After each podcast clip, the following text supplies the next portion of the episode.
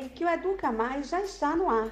Tudo bem com vocês? Sejam muito bem-vindos a mais um episódio desse que já é o podcast mais querido da comunidade estudantil. Eu sou a jornalista Valéria Ávila e esse é o Educa Mais, podcast oficial da Secretaria de Estado da Educação, do Esporte e da Cultura. Hoje é o Dia Nacional de Combate ao Abuso e à Exploração Sexual de Crianças e Adolescentes. Instituído pela Lei Federal 9.970-00, esse dia é uma conquista que demarca a luta pelos direitos humanos de crianças e adolescentes no território brasileiro e que já alcançou muitos municípios do nosso país. E claro, Sergipe não poderia estar fora dessa luta.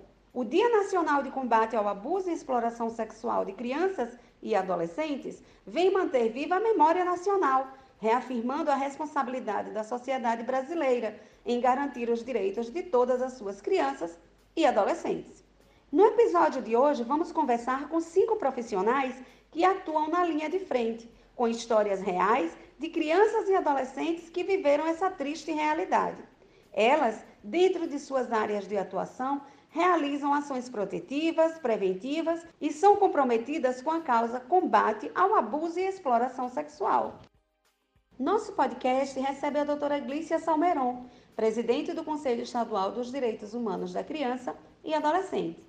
A Natália Dalto, ela que é coordenadora estadual do Faça Bonito.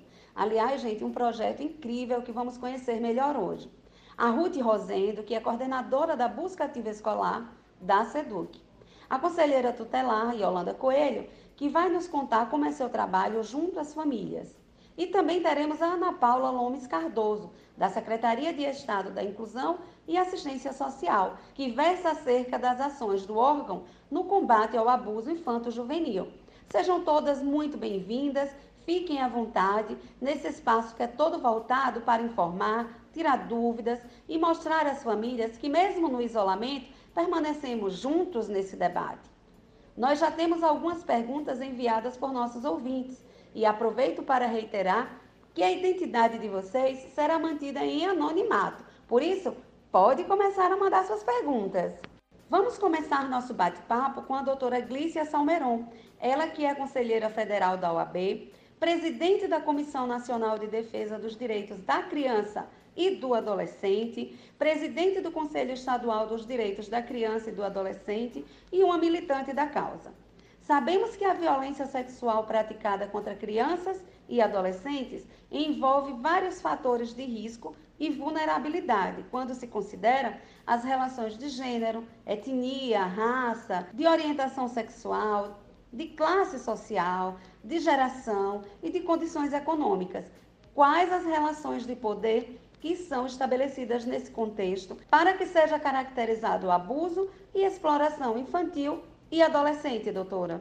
31 anos de Estatuto da Criança e do Adolescente e estamos nós ainda é, sem conseguir erradicar as violências praticadas contra crianças e adolescentes. Uma delas a violência sexual, que estabelece entre a vítima, a criança e adolescente abusado ou explorada sexualmente, uma relação com aqueles que praticam a violência sexual de forma cruel, de forma degradante, de forma a estabelecer com essa vítima o poder, seja o poder econômico, seja o poder da pessoa adulta, quando é praticado por uma pessoa adulta, e seja o poder né, de fazer com que a criança e adolescente, de forma velada, sofra esse tipo de violência, sem que possa é, denunciar, sem que possa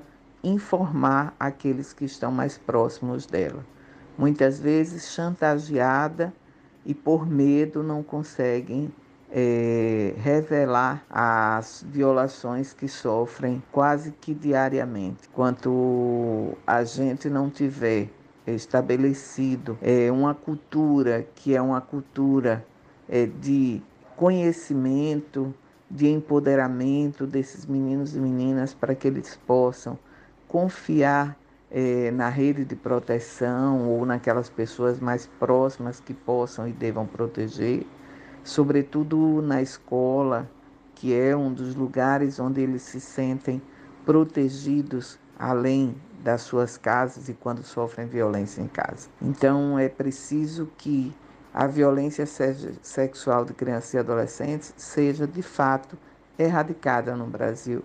São 31 anos de Estatuto da Criança e do Adolescente. É inadmissível que, mesmo com os avanços e com o fortalecimento de tantas é, ações de mobilização e articulação, e isso muito mais no mês de maio, em razão do 18 de maio, que é um ano onde é, é um mês onde é, se faz essa mobilização de forma mais é, pertinente, mas que na verdade precisa ser todos os dias. Então é preciso que se tenha a capacidade de compreender que prioridade é essa que nós precisamos dar a crianças e adolescentes no Brasil, nos estados e nos municípios, e que ainda não estamos falando sobre educação sexual, não estamos falando sobre a prevenção, não estamos tratando de outras pautas e não implantamos ainda de forma adequada o serviço para que nós não tenhamos mais esse crime que é um crime silencioso, que é um crime que é, tem causado tantas vítimas e tantos danos à infância brasileira. Pode deixar de falar acerca do ECA, Estatuto da Criança e do Adolescente, que esse ano comemora 31 anos, como bem falou a doutora, né? Uma trajetória marcada por muita luta e que prevê a igualdade de direitos de meninas e meninos de todas as classes sociais, ou seja, todos são sujeitos de direitos e dignidade. O artigo 4 do ECA, Lei número 8069-90, assegurado pelo artigo 227 da Constituição Federal de 1988, aponta que é dever da família, da sociedade e do Estado assegurar à criança e ao adolescente, com absoluta prioridade, o direito à vida, à saúde, à alimentação, à educação, ao lazer, à profissionalização, à cultura, à dignidade, ao direito, à liberdade e à convivência familiar comunitária. Diante disso, gostaria que a senhora nos explique melhor esse artigo e como funciona na prática. Claro, com a participação da sociedade, da população, porque essa luta é de todos nós. Gostaria de acrescentar somente é, que recentemente, não tem muito tempo, é, se aprovou a lei da escuta a lei do depoimento, da escuta especial, principalmente dessas crianças que são vítimas de violência sexual, mas que, é, apesar da lei, é, nós ainda não temos implantados nos municípios brasileiros e nos estados brasileiros todas as delegacias especializadas e comarcas é, que trabalhem com a pauta específica só de crianças e adolescentes. Né? E isso é complicado quando a gente fala de prioridade absoluta absoluta. Além disso, existem é, planos a nível estadual e municipais é, que é exatamente desencadeado por um plano nacional.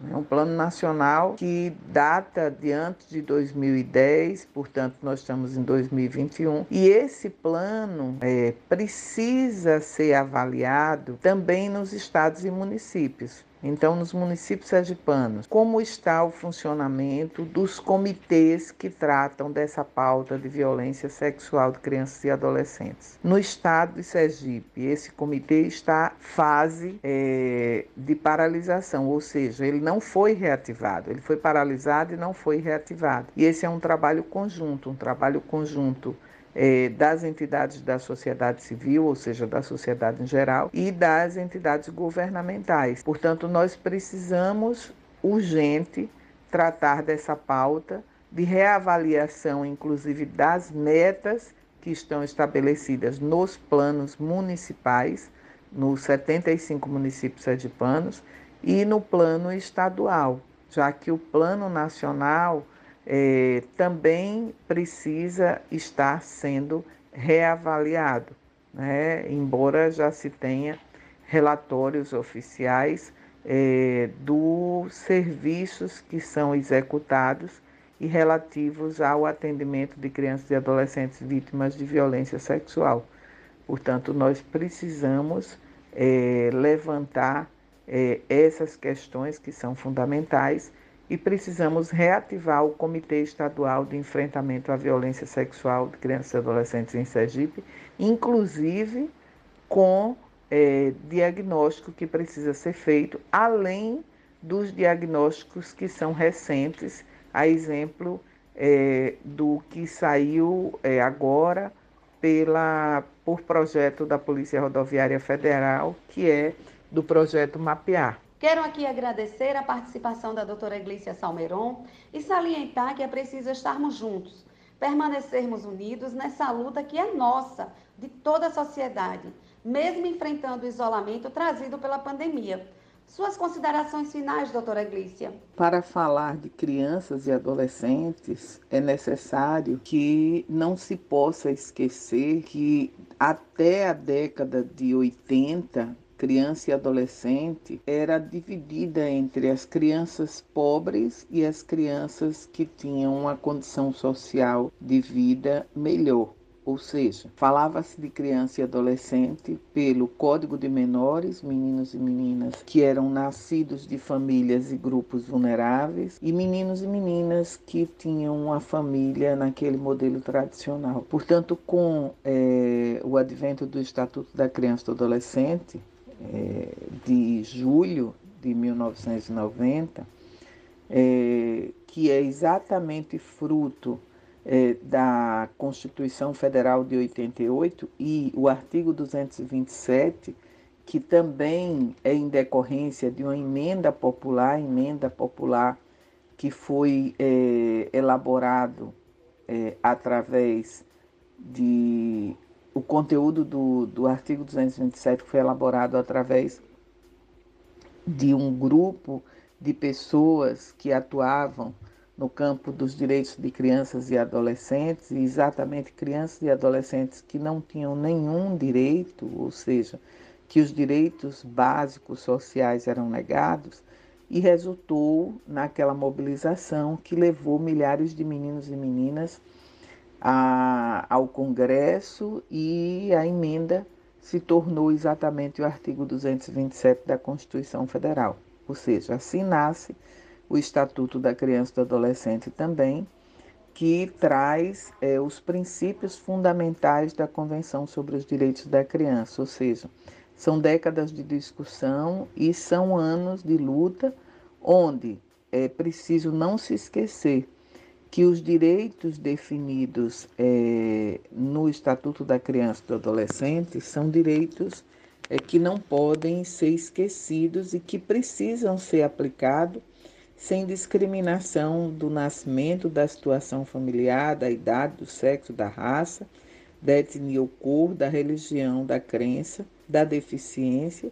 e da condição pessoal de todas as crianças e adolescentes que estão em fase de desenvolvimento e aprendizagem. Portanto, assim estabelece o artigo 3 do Estatuto, no seu parágrafo único, e também é, lembrando que é dever de todos, da família, da comunidade, da sociedade em geral e do poder público, assegurar com absoluta prioridade esses direitos. Esses direitos que são fundamentais, sobretudo o direito à vida, né? e a vida com dignidade, que permite esse nascimento e desenvolvimento de forma sadia, harmoniosa e em condições dignas de existência. Portanto, a dignidade humana é um direito primordial, fundamental de toda criança e adolescente. E não há de se permitir que ainda tenhamos que falar nos próximos anos do que estamos falando hoje, da violência sexual de crianças e adolescentes. Precisamos erradicar esse e todos os tipos de violência no Brasil e cuidar do futuro desse país e das gerações presentes e futuras, porque as passadas não foram é, asseguradas a elas o que estabelece já a lei há tantos anos. São três décadas é, que o Estatuto foi aprovado e há três décadas nós ainda estamos falando de implantação e implementação de uma política pública que já deveria estar fortalecida é, em todo o país. Agora vamos conhecer o projeto Faça Bonito, que tem como coordenadora estadual a Natália Dalto, e ela é quem vai nos apresentar a campanha, que através da data mobiliza, sensibiliza, informa e convoca toda a sociedade a participar da luta em defesa dos direitos de crianças e adolescentes. É preciso garantir a toda criança e adolescente o direito ao seu desenvolvimento de forma segura e protegida, livres do abuso e da exploração sexual. Natália, como surge a ideia do projeto e quais as suas principais ações? A campanha Faça Bonito, Proteja Nossas Crianças e Adolescentes de 18 de maio é uma campanha que agora em 2021 ela completa 21 anos. Essa campanha ela é em alusão a uma menina chamada Araceli, lá do estado do Espírito Santo, que teve todos os seus direitos violados, né?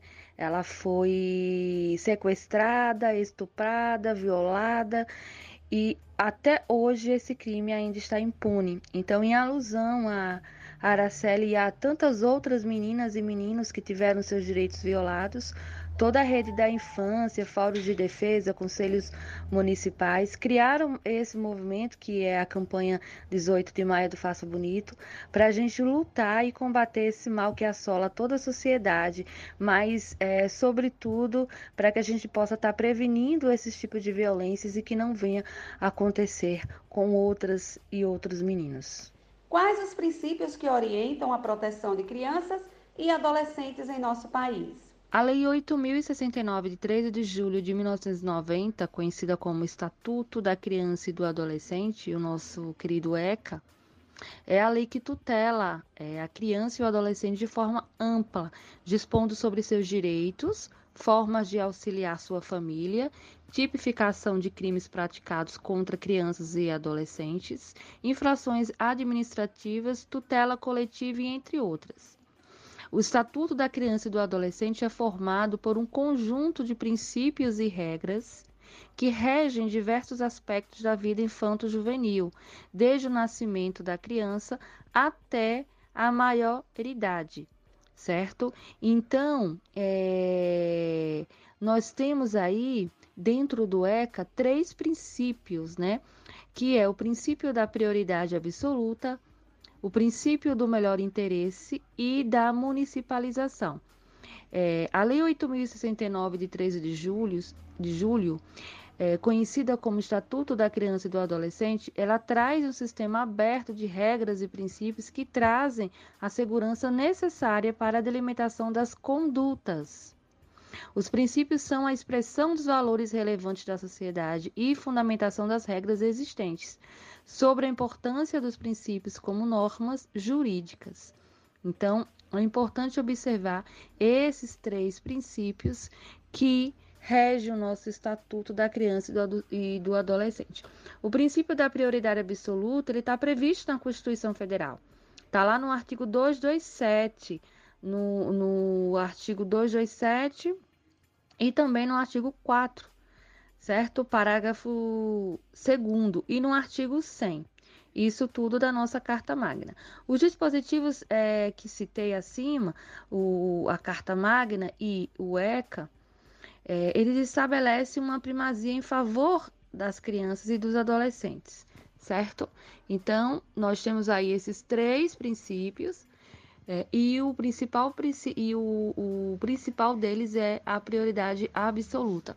Lá no artigo 227, vai falar que é dever da família, da sociedade, do Estado, assegurar à criança e ao adolescente, ao jovem, com absoluta prioridade, o direito à vida, à saúde, à alimentação, à educação, ao lazer, à profissionalização, à cultura, à dignidade, ao respeito, à liberdade e à convivência familiar e comunitária, além de colocá-los a salvo de todas as formas de negligência, discriminação, exploração, violência, crueldade e opressão.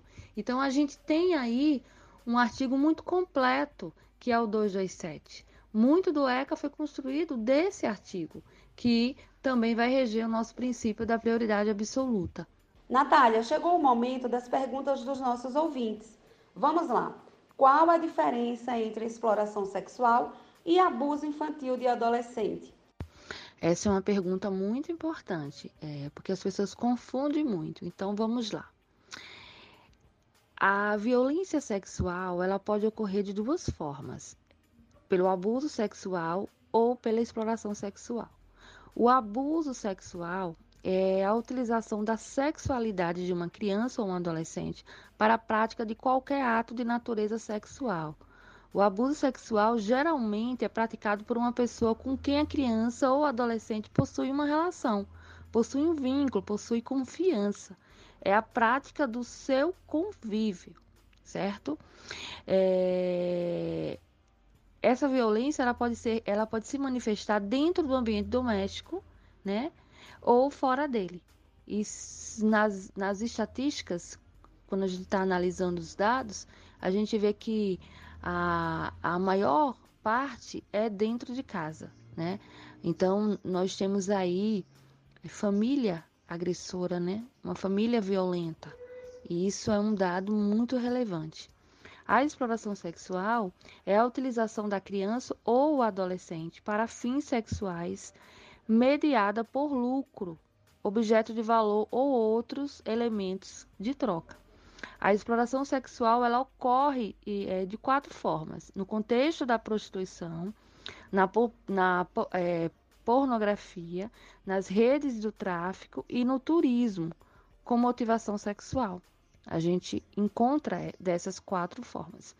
A exploração sexual no contexto da prostituição é um contexto mais comercial da exploração sexual. Normalmente é, envolve uma rede de aliciadores, agenciadores ou facilitadores, né? ou outras pessoas que se beneficiam financeiramente da exploração sexual. Mas esse tipo de exploração sexual também pode ocorrer sem intermediários, certo? A pornografia infantil é a produção reprodução, venda, exposição, distribuição, comercialização, aquisição, posse, publicação ou divulgação de materiais pornográficos, pode ser fotografias, vídeos, desenhos, filmes, envolvendo crianças e adolescentes. Já o tráfico para fins de exploração sexual é a promoção ou facilitação de entradas, né, ou saídas ou deslocamento é, da criança ou do adolescente no território nacional ou internacional, certo? Com o objetivo de exercerem a prostituição ou outras formas de exploração sexual. E o turismo com motivação sexual é a exploração de crianças e adolescentes por visitantes de países estrangeiros ou turistas do próprio país, normalmente com envolvimento é, com a cumplicidade ou omissão de estabelecimentos comerciais de diversos tipos, né? Seja hotéis, pousadas, restaurantes, bares. Então, possa ser que exista né, essa, com, essa conivência desses estabelecimentos. Então, existem essas formas de violência do, do, do, da exploração sexual. Então, é importante a gente estar atento né, e sempre denunciar. Por que devemos falar em violência sexual contra crianças e adolescentes. É muito importante que os pais, os educadores, os professores, a escola discuta esse tema, né, da, da violência sexual. É muito importante que as famílias discutam a sexualidade, conversem com seus filhos. Acho que é um, há um tabu muito grande nas escolas, um preconceito que ainda é muito tímida né? É, a educação sexual. As crianças, os adolescentes, eles precisam entender, né? De, de cada fase que estão vivendo essas questões da reprodução, da sexualidade, para que também eles fiquem alerta para poder saber entender de, de diferenciar um carinho de uma violência. Que muitas crianças ainda confundem, né? acham que o tio, que é aquela pessoa de confiança da família, está fazendo um carinho e não é um carinho, é uma violência, está agredindo, está né? Tá violando o direito. Então é importante que a gente fale da violência é, é, sexual. É importante que a gente fale sobre educação sexual. É importante que as meninas, que os meninos conheçam o seu corpo, né? conheçam é, é, é, é, tudo que versa sobre essa questão da sexualidade. A gente precisa discutir isso. E é preciso discutir esse tema da violência com elas para elas se protegerem, para elas falarem né? É uma, um tema bastante importante e a gente precisa quebrar tabu, a gente precisa que, é, é, quebrar esses preconceitos, esses medos, né, de achar que se discutir esses temas esses temas com nossas crianças e adolescentes, a gente vai incentivar. E é muito pelo contrário, a gente vai fazer com que eles se protejam mais, né? que eles criem uma resistência e que eles denunciem também, que eles contem o que está acontecendo caso estejam sofrendo de violência. Quem comete abuso ou exploração sexual infantil tem o mesmo perfil? Não, não. Existem vários perfis de exploradores, né, de violadores de direitos de crianças e adolescentes. Então, a gente não pode é, caracterizar um único perfil. Né? É preciso estar atento aos sinais, né? Que a criança ou adolescente pode passar de que esteja sofrendo violência, de que esteja sofrendo um abuso ou exploração sexual, e é preciso também é, estar atento de alguns sinais que alguns abusadores têm. A gente não pode generalizar. Uma outra dúvida por parte dos nossos ouvintes é: eu só posso denunciar abuso ou exploração se de fato eu presenciar algo? Não, não é preciso presenciar para que se faça denúncia. Se você é, conhece alguém né, que relatou, né, que sofreu ou que sofre, ou alguém que conhece alguém que sofreu ou que está sofrendo, é preciso comunicar a um órgão competente, ou um conselho tutelar, ou uma delegacia especializada, para que se faça uma investigação né? Porque a gente não pode é, deixar que essa informação ela seja é, esquecida, né? Então é preciso que a gente denuncie, independente de ver, né, de presenciar qualquer tipo de violência. Para finalizar, gostaria que você falasse das reflexões conjuntas para esse ano. Como mostrar a essas crianças e adolescentes que eles têm poder de fala e direito de expor essa situação que estão vivenciando, através de canais de denúncia, de ligação, de uma conversa com a família ou até mesmo com profissionais que eles confiem. Nós estamos vivendo um momento muito difícil, né? um momento de privação. Estamos em uma guerra, uma guerra contra um vírus que está matando muitas pessoas, né? E nós temos aí um cenário de mais violência. Né? Um cenário de que existe mais meninas e meninos sendo violados e também uma subnotificação desses dados. As pessoas não estão é, denunciando, né? Então toda subnotificação é uma grande preocupação, porque a gente não sabe, não tem como chegar até, até essas pessoas que estão sofrendo violência. E com a pandemia, né, com a proibição das escolas, né, com o afastamento da, do convívio social, a gente fica mais preocupado, porque esses casos começam a, a, a acontecer né, muito mais rápido do que a gente possa imaginar.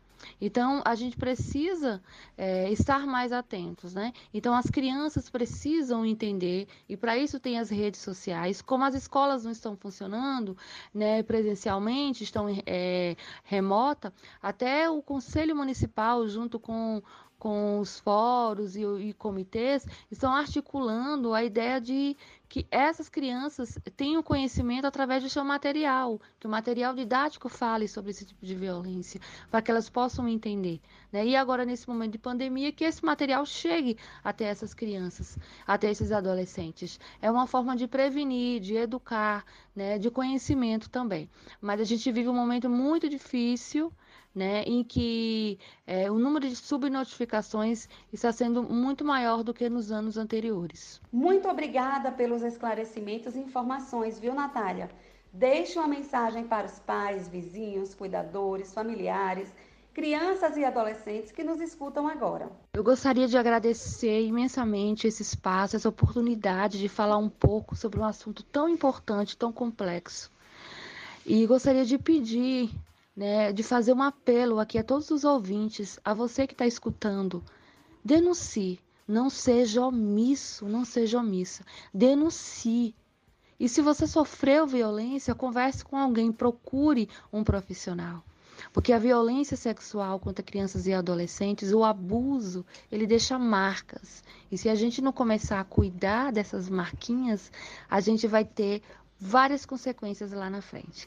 Então, é melhor prevenir, né, denunciando, prevenir, educando as nossas crianças, combatendo esse mal e que os culpados sejam responsabilizados pelos seus atos. Mas o remédio essencial ainda é a prevenção. Vamos prevenir, mas não deixe de discar o sangue e de denunciar. Procure um conselho tutelar, procure ajuda, mas não cale a voz desses meninos e meninas que ainda não conseguem falar. Esse é o meu recado para todos vocês e me coloco à disposição para qualquer dúvida e qualquer esclarecimento. Um abraço fraterno. Vocês já pararam para pensar qual o papel e importância da escola diante dessa realidade que é o abuso e a exploração sexual infantil e adolescente? Então é isso que a Ruth Rosendo, coordenadora do Busca Ativa Escolar da SEDUC, vai nos explicar. Quais as ações das escolas para que estas se tornem espaço de proteção à criança e adolescente. A escola, como espaço de proteção, de combate ao abuso e à exploração sexual de crianças e adolescentes, deve jogar luz sobre o tema, no sentido de fortalecer o processo de enfrentamento e combate a toda forma de violência. Podemos promover o debate na semana do 18 de maio, nas atividades educacionais, valorizando o olhar atento do professor que dia a dia tem um encontro com seu aluno, mesmo com o distanciamento social em aula remota.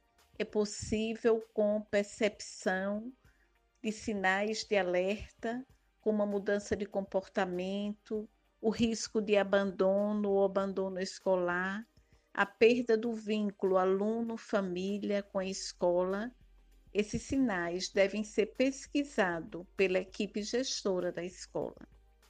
Os colegas de turma, cuidando um dos outros, é preciso estabelecer um vínculo de confiança para que a segurança seja fortalecida e que a criança e o adolescente possam falar o que sente e que saibam identificar o comportamento das pessoas mais próximas e conseguir falar algo que os incomodam que eles se sintam protegidos pela escola.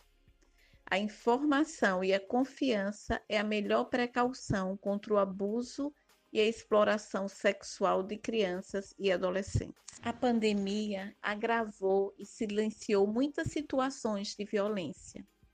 A escola pode falar sobre isso através de roda de conversa, de jogos, de histórias, de músicas, tudo para que a criança compreenda o tema de forma lúdica e que ela possa saber onde pode e onde não pode ser tocada. Em casos de suspeita, as pessoas podem denunciar no Disque 100. A ligação é anônima ou no conselho tutelar na comunidade escolar, a criança ou adolescente pode falar com o professor, o diretor da escola, o coordenador ou com um colega de classe de sua confiança. O silêncio de quem suspeita pode custar uma vida. Quem cala é cúmplice. É necessário que a comunidade escolar em geral faça bonito na proteção de nossas crianças e adolescentes. Ruth, deixa uma mensagem para nossos alunos da rede pública de ensino. Estudante, você pode agir bonito. Se você sofre violência, se você tiver suspeita ou conhecimento de alguma criança ou adolescente que esteja sofrendo abuso ou exploração sexual, deve denunciar. Fale com o professor, diretor, coordenador, com um amigo, procure o conselho tutelar ou Disque 100. Proteger é dever de todos. Se proteja e proteja nossas crianças e adolescentes. Vamos conhecer o trabalho do conselheiro tutelar? Yolanda Coelho foi a mais votada em 2019, eleita com 745 votos para atuar no primeiro distrito em Aracaju. A primeira pergunta é: qual a função do conselho tutelar? Trabalho do Conselho Tutelar é atender criança e adolescente quando há violação, quando seus direitos estão sendo violados ou ameaçados. O Conselheiro Tutelar, ele é guardiã né, dessa criança que tem o seu direito ameaçado. O conselheiro tutelar, ele tem uma função de zelar. Ele tem um, ele, as, as atribuições do conselheiro tutelar está previsto no artigo 136 do Estatuto da Criança e do Adolescente. Tem como objetivo efetivar esses direitos, assegurar e garantir que nenhuma criança seja objeto né, de violência física, sexual, discriminação, e que essa criança é, possa ser assistida e atendida a toda a rede de proteção. A potência né, do, do Conselho Tutelar é o colegiado. É, o Conselho Tutelar ele aplica a medida né, mediante o artigo 101, inciso 2 do Estatuto. Ele atende e aconselha pais responsáveis né? Ele representa junto à autoridade judiciária os casos de descumprimentos injustificados. Ele delibera ações do artigo 101, inciso, inciso 1. Né? Todos os casos que passam pelo CT, eles precisam ser monitorados. Eles dão origem a algumas requisições. Eles, eles têm ações de aplicação de medida de proteção. O conselheiro tutelar ele, ele, ele tem atribuições que, que são fundamentais para a vida de uma criança e de um adolescente, né? O, o CT, ele oficia, né? Ele passa o tempo todo mandando papel. É, ele encaminha aos órgãos responsáveis em casos de criança vítima ou de violência física, psicológica, sexual. Né? Nesse momento que estamos vivendo de pandemia, as requisições dos serviços públicos, ela está sendo mais na linha do, do encaminhamento psicológico. Né? Ela está sendo mais ligada aos, à UBS, às unidades básicas de saúde e à família, ao CREAS, ao CRAS, para que a política venha assistir a máxima e a, e a baixa complexidade da política de assistência às famílias. Yolanda, temos pergunta de ouvinte para você. Como funciona seu trabalho na prática em prol das crianças e adolescentes em situação de risco e vulnerabilidade? Como funciona o trabalho do conselheiro tutelar, né? O, o, nosso trabalho em prática, em prol da criança e do adolescente, quando há situação de risco, quando tem a violação de direito, né? A vulnerabilidade dessa criança. O conselho, o conselho tutelar, ele exerce uma parte da parcela, historicamente, para garantir direito de criança e de adolescente, né? É, é uma parte mínima, porém de extrema necessidade, porque o, o conselheiro tutelar ele vai aonde muitas vezes a política não chega. O conselheiro tutelar ele é o primeiro a chegar na maioria das vezes quando há violação de direito. A função do conselheiro tutelar é a proteção integral para garantir a prioridade dessa criança, é a responsabilidade né, a responsabilização primária, né, tanto do profissional, do conselheiro tutelar, como da própria sociedade da comunidade. Porque o conselheiro tutelar ele não tem bola de cristal, né? ele não faz mágica. Para ele saber que a criança está sofrendo algum tipo de violação, ele tem que receber o noticiamento, tem que ocorrer a denúncia, né? O, a comunidade tem que se somar junto aos, aos conselhos tutelares e noticiar o fato, para que o conselho tutelar possa atuar. Quais as ações do Conselho para melhorar a vida dessas crianças e adolescentes que passaram por esse tipo de agressão? Quando há violação do direito da criança e adolescente, né, as ações para o conselho tutelar melhorar a vida né, dessa criança, desse infanto juvenil, é, o conselho tutelar precisa trabalhar de qual forma? Né? Trabalhar em equipe, porque o seu colegiado precisa conversar sobre aquela família, sobre aquele, aquele caso, né? É, atender é, o caso com extremamente atenção, né? tem que ter o maior cuidado, registrar todas as informações, é, por mais simples que seja, uma fala que a mãe diz, já tem que colocar no papel, já tem que ficar alerta, né? Relativamente, cada caso é um caso. Fazer reuniões né, dentro do seu conselho de colegiado, para poder acompanhar essa criança é, com acompanhamento temporário e acompanhar dentro do sistema, né? O sistema de proteção, os órgãos públicos, a rede, né? A função do, do CT é extremamente importante. É, ele tem que ter uma dedicação exclusiva. Né? O conselheiro tutelar ele é o cientista do estatuto. Né? Ele tem que estar com o estatuto ali, é, livro de cabeceira. Né? Ele tem que estar constantemente lendo, né? buscando, para poder, na hora de realizar a aplicação de uma medida de proteção, ele não não se perder, né? E está acionando sempre a política da infância e da juventude para assistir a família, né? No caso de violação de direito, o conselheiro tutelar tem que estar tá ali em cima, em cima para garantir, seja lá um medicamento, uma sonda, né? Porque às vezes tem criança que tem intolerância à lactose, por exemplo, não recebe o leite.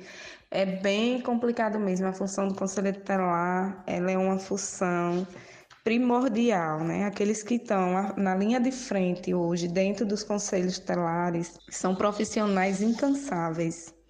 Violência intrafamiliar durante o isolamento, em que as crianças têm ficado mais tempo em casa e algumas, infelizmente, com seu agressor. O que fazer diante desse contexto? Nos casos de violência é, intrafamiliar durante o isolamento social, as atribuições do, dos conselheiros telares elas estão sendo imediatas para garantir essa retaguarda, é, o direito à vida né, da criança, do adolescente, o bem-estar. Né. A, é, a, criança e o adolescente são sujeitos de direito em desenvolvimento.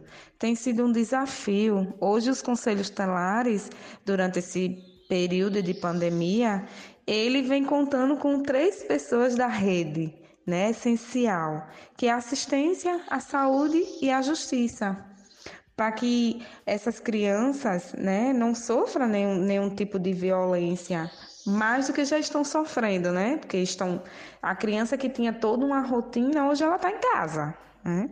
E o pai a mãe tem que se virar, tem que trabalhar, tem que fazer aula online. E a criança não tem culpa do que está ocorrendo, né? E aí o, o a família é, que deveria fazer essa proteção, na maioria das vezes, é que viola. É, recentemente, o meu colegiado teve uma situação que as crianças estavam sendo agredidas, né? É, vizinhos ligaram que essas crianças choravam, gritavam, pediam ajuda, e aí o conselho foi fazer lá a intervenção. E aí as crianças foram para o conselho, foi aplicada a medida, levar a criança para o órgão, e quando chegou no conselho, é, a criança, uma das crianças disse, não, mas é assim, a gente só é agredido quando ela está muito estressada, quando ele está com raiva, mas está tudo bem. E quando a gente não come é porque a gente está de castigo, porque fez alguma coisa. Então, assim, a criança com hematoma, a criança discorria negligência, maus trato, né? Por parte dessa família. E a criança ainda se sentia culpada, né? Que foi agredida porque mereceu, né? Você vê que a, a criança, ela, ela não tem, coitada, nem a maldade de dizer, não, tia, ela, ela, olha, ela bateu por causa disso, aquilo outro. Não. A criança ainda estava dizendo que era culpada né, de ter sofrido aquela violação, que ela que se que não calçou os pés, que não lavou os pratos.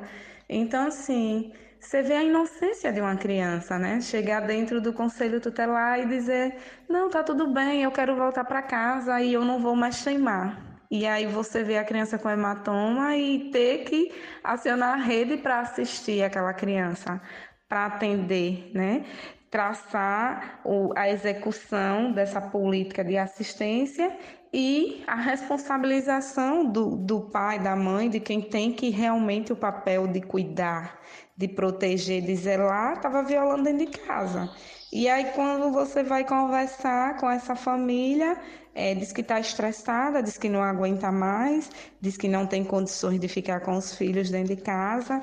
Então, o, a, a, família está é, tá no limite, né? É, a gente tem que ter o maior cuidado para nenhuma criança ser vítima mais ainda de outros tipos de violação, nem vitimizar aquela criança. E acabou que essas crianças precisam ser acolhidas, né?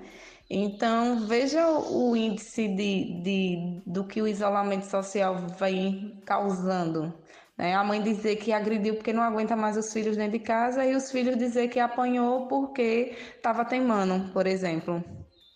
E para finalizar nosso episódio de hoje, vamos conhecer as ações da Secretaria de Estado da Inclusão e Assistência Social, com a Ana Paula Lomes Cardoso, ela que atua na proteção social especial de média complexidade da Secretaria de Estado da Inclusão e Assistência Social, é membro da coordenação colegiada do Fórum Estadual de Prevenção e Erradicação do Trabalho Infantil. Olá, Ana, conta pra gente quais as ações das CEIAS no combate à exploração e abuso de crianças e adolescentes no Estado. O governo do Estado, por intermédio da Secretaria Estadual de Assistência, busca efetivar o direito do cidadão e da cidadã sergipano, sergipana, né? viabilizando o atendimento às necessidades básicas através das políticas públicas que são ofertadas nos equipamentos socioassistenciais distribuídos aí nos 75 municípios sergipanos. Né? A política estadual de assistência social, visando o enfrentamento das desigualdades socioterritoriais, tem como objetivo princípio a proteção social de todo e toda cidadão e cidadã e as suas famílias. Assim também o fortalecimento de vínculos sociais e comunitários. E para isso, nós temos trabalhado sobre o tripé: prevenção, identificação e proteção, com vistas ao enfrentamento da pobreza e à universalização destes direitos sociais, né? Nós aqui da Coordenação Estadual da Política de Assistência Social estamos trabalhando nesses três anos de gestão de forma articulada com as esferas federal e municipal. Coordenamos serviços, programas, projetos, benefícios, ações locais, prestando apoio técnico aos 75 municípios né, na estruturação e na implementação dos seus sistemas municipais de assistência social. E a despeito do segmento criança e adolescente, a nossa primazia é a garantia da proteção integral. Por isso, nós estamos trabalhando em parceria com os demais atores do sistema de, de garantia de direitos, né? no intuito aí de fortalecer essa rede de proteção. E vimos somando esforços para combater todo e qualquer tipo de violência contra criança e adolescente, o que tem ocorrido através de investimentos de programas com atenção à primeira infância e apoiando e fomentando o desenvolvimento de projetos voltados ao segmento infanto-juvenil, como é o programa de aprendizagem. Nós entendemos que combater o abuso e a exploração sexual contra crianças e adolescentes não se esgota apenas no mês de maio. Essa é uma luta cotidiana que temos travado com ações concretas e constantes. Este mês, por ser alusivo à campanha nacional, é que estamos buscando dar maior visibilidade a esse movimento, né? com as ações de mobilização e conscientização. Pois nós compreendemos que a garantia da proteção integral se concretiza por meio de uma rede de proteção articulada. E para além disso, né, a nossa Constituição Federal estabelece que a defesa e a proteção da criança e do adolescente é uma responsabilidade compartilhada que cabe a todos nós, familiares, à sociedade e ao Estado. Né? Bom, por tudo isso, no âmbito da assistência social, construímos uma agenda extensa com todo o território sergipano. Os 75 municípios estão engajados nessa campanha, desenvolvendo ações compartilhadas nos CREAS e também nos CRAs, e em parceria com os demais órgãos do sistema de garantia de direito. E para dar visibilidade a esse momento que é tão caro para nós e é tão importante né, aqui no âmbito da Secretaria Estadual de Inclusão, é, estaremos divulgando uma agenda coletiva com o cronograma dessas ações. Muitas dessas ações é, já foram executadas ou estão sendo cumpridas. A nível estadual, por exemplo, é, para esse momento específico, já foram capacitados os profissionais de assistência social nos 75 municípios, na proteção social básica, que compreende os equipamentos dos 108 CRAs, na proteção social especial de média complexidade, onde estão os equipamentos dos 79 CREAS e o Centro POP, e também na alta complexidade com as equipes das 39 unidades de é, unidade de acolhimento para criança e adolescente, né? Além disso, no intuito de apoiar ainda mais essas ações municipais, estaremos disponibilizando um boletim informativo sobre a violência sexual perpetrada contra criança e adolescente aqui no estado de Sergipe. E, por fim, estaremos veiculando nos canais de mídias virtuais, como a página oficial da secretaria e também no perfil do Instagram, um vídeo com os atores da rede e o fluxo de atendimento, no caso ao abuso e violência sexual contra criança e adolescente, né? É, em virtude do contexto pandêmico causado pela Covid-19, é, estamos seguindo as orientações, as determinações do Ministério da Saúde, né? Todas as nossas ações da campanha estadual Faça Bonito 2021 seguem em ambiente online. E aí eu quero aproveitar esse espaço para reforçar que não incentivamos nenhum tipo de atividade que coloque em risco a vida de nossos profissionais e também dos nossos usuários. Nós primamos antes de tudo pela vida. Todos os esforços precisam ser em prol da garantia da proteção integral. E aí isso inclui tanto a proteção à saúde, como a integridade física e também psíquica. Se você suspeitar ou tenha conhecimento de alguma criança e ou adolescente que esteja sofrendo violência, denuncie. Isso pode ajudar quem esteja em situação de risco. Você pode estar salvando uma vida. Denuncie através do Conselho Tutelar, delegacias especializadas ou comuns, Disque Denúncia Local ou Disque 100, Polícia Militar no 190, Polícia Federal, Polícia Rodoviária Federal no 191. Lembrem-se que não precisam ter medo de denunciar. Sua identidade será sempre mantida em sigilo. Conto com vocês para fazer bonito nesse sentido. Denuncie. Não seja omisso. A palavra de ordem é denunciar. Quero agradecer mais uma vez a vocês que aceitaram o convite para tratar de um tema tão relevante. Todas com trajetórias muito bonitas de dedicação e compromisso com a defesa da criança e do adolescente, principalmente dos mais vulneráveis que necessitam da proteção do Estado. Violência sexual contra crianças e adolescentes é crime, portanto, denuncie. Compartilhem para que esse bate-papo esclarecedor chegue até muitas pessoas. Podemos salvar vidas, gente. Esse foi mais um episódio do Educa Mais, podcast oficial da Secretaria de Estado da Educação, do Esporte e da Cultura. Até o próximo. Tchau, tchau, galera!